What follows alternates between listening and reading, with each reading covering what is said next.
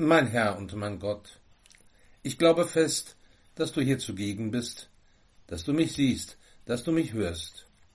Ich bete dich in tiefer Ehrfurcht an. Ich bitte dich um Verzeihung für meine Sünden und um die Gnade, diese Zeit des Gebets so zu halten, dass sie mir Frucht bringt. Maria, meine unbefleckte Mutter, heiliger Josef, mein Vater und Herr, mein Schutzengel, bittet für mich. Gerade noch haben wir die Freude erleben dürfen, mit den Hirten an die Krippe zu treten. Wir haben die Botschaft der Engel im Ohr. Heute ist euch der Heiland geboren. Und jetzt schon die Botschaft vom ersten Märtyrer, der für sein Zeugnis für das Evangelium gesteinigt wurde. So ganz ungetrübt kann die Freude von Weihnachten wohl doch nicht sein.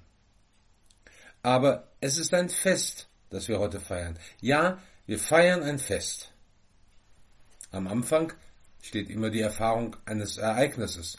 Wenn wir Feste feiern, Geburtstage, Hochzeitstage oder andere Jubiläen, dann liegt der Grund immer in einem Ereignis, das heute seine Bedeutung entfaltet. So ist es mit dem Weihnachtsereignis. Die Geburt des Messias war vor mehr als 2000 Jahren.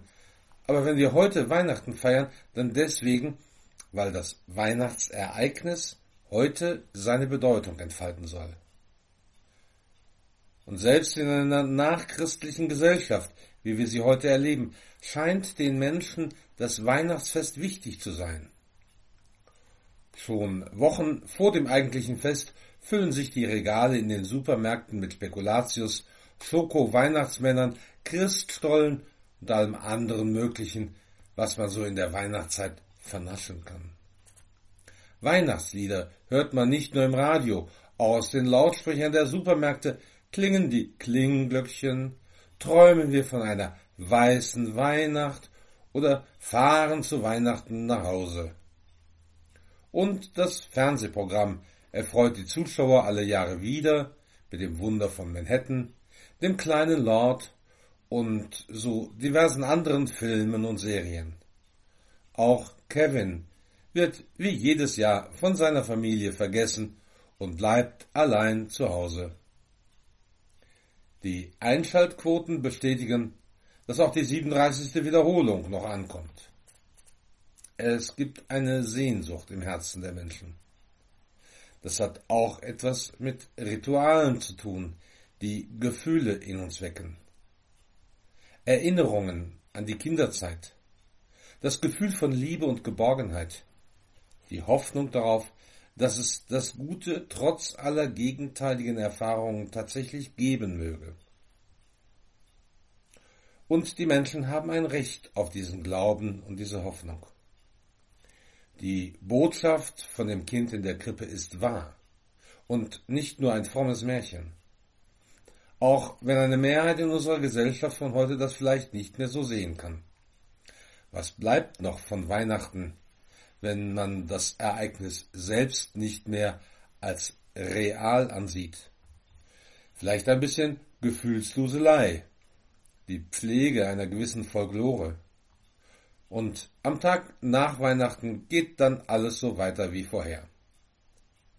Aber jetzt begegnet uns Stephanus. Die Apostelgeschichte beschreibt ihn als einen Mann voll des Glaubens und des Heiligen Geistes, der Wunder und große Zeichen im Volk bewirkte. Sein Zeugnis muss für seine Zuhörer beeindruckend gewesen sein, so wie Lukas es uns in der Apostelgeschichte berichtet. Kein Wunder, dass er mit seiner Verkündigung den Argwohn der Synagoge auslöste. Und Stephanus wird zu Tode gesteinigt. Im Blick auf das heutige Evangelium hat er sich ja genau so verhalten, wie du, Herr, uns aufgefordert hast. Um deinetwillen wird er ausgeliefert.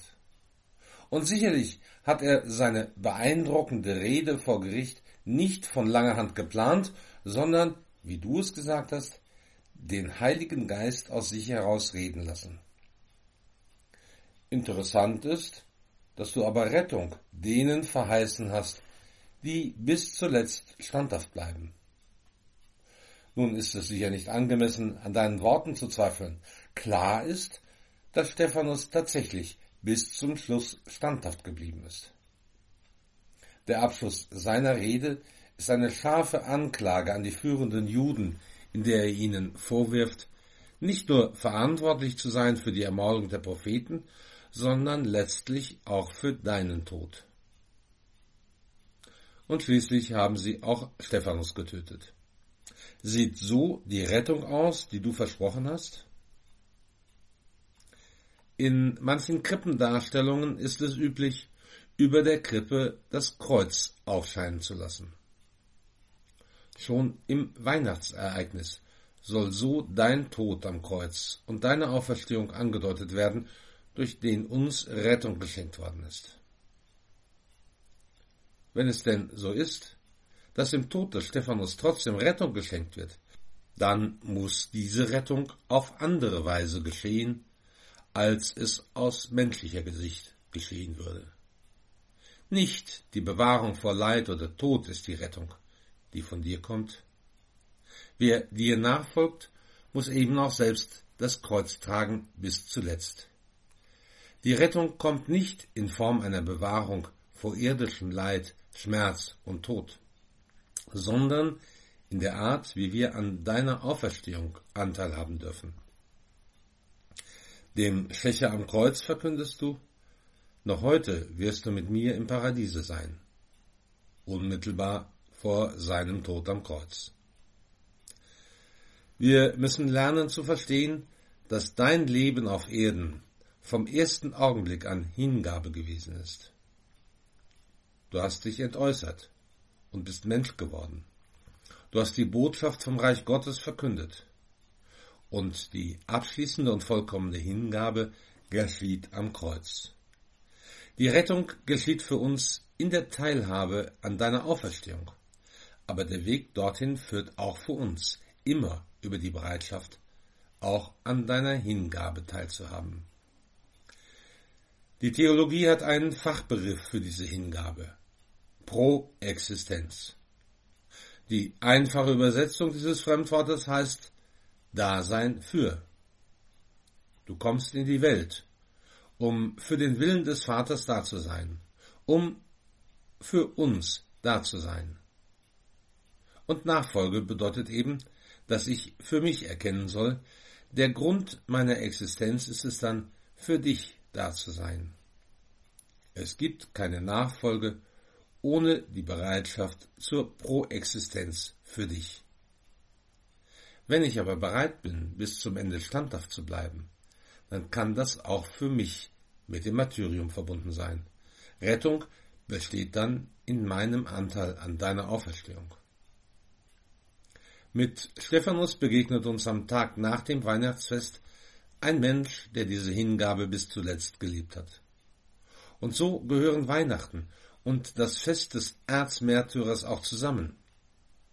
Das Kind in der Krippe, das Kreuz von Golgotha, das Martyrium des Stephanus, das Band, das diese Ereignisse miteinander verbindet, ist die Hingabe.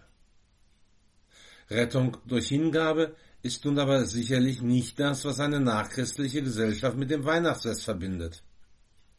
Der heute weit verbreitete Hedonismus ist sicherlich das Gegenteil von Hingabe. Aber die Sehnsucht nach Glück und Zufriedenheit kann nicht durch die ständige Suche nach Freude und dem eigenen Nutzen gestillt werden. Herr, wer dich kennenlernt und wer bereit ist, dir zu folgen, auch auf dem Weg des Kreuzes, und wer dann standhaft bleibt bis zum Ende, den wirst du retten. Ich danke dir für die Anregungen, Eingebungen und Vorsätze, die du mir in dieser Zeit des Gebets geschenkt hast. Ich bitte dich um die Kraft, sie zu verwirklichen. Maria, meine unbefleckte Mutter, heiliger Josef, mein Vater und Herr, mein Schutzengel, bittet für mich.